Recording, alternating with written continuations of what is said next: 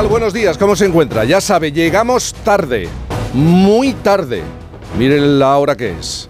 Si se despierta y no sabe aún en qué día vive, verá mañana, ¿eh? Pero eso será mañana.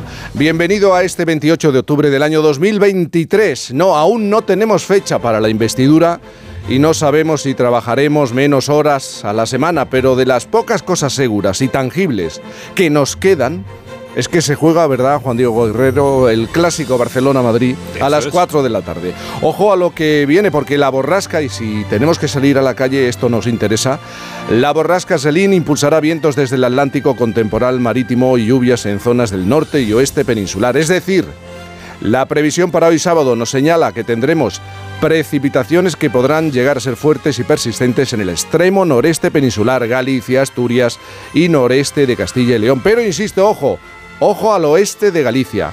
Vientos fuertes del suroeste, los litorales gallego y cantábrico, con rachas muy fuertes que se van a extender hasta los Pirineos. Las temperaturas en ligero ascenso en el país.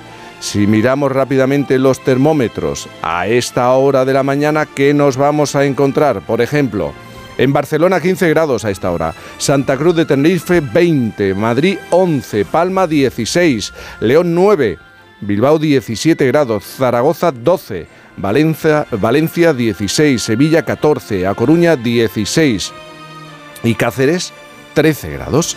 Y aunque no se lo crea, hay mucho, mucho que celebrar y más en fin de semana. En el oral de Por fin no es lunes, recordamos que hoy disfrutaremos de un eclipse eh, de luna parcial visible en casi todo el planeta.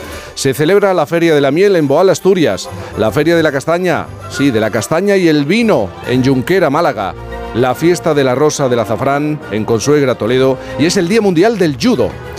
Hay mucho más, mucho más que celebrar pero no cuerpo que lo aguante. Un 28 de octubre de 1848 se inauguraba la primera línea de ferrocarril del país entre Barcelona y Mataró, lo que son las cosas. Ahora los independentistas están con la gestión de los rodalíes. Y en un día como el de hoy, pero de 1982, Ignacio Varela se quedaba sin vacaciones porque el Partido Socialista ganaba las elecciones legislativas con mayoría absoluta. Isabel Lobo, buenos días. Buenos días.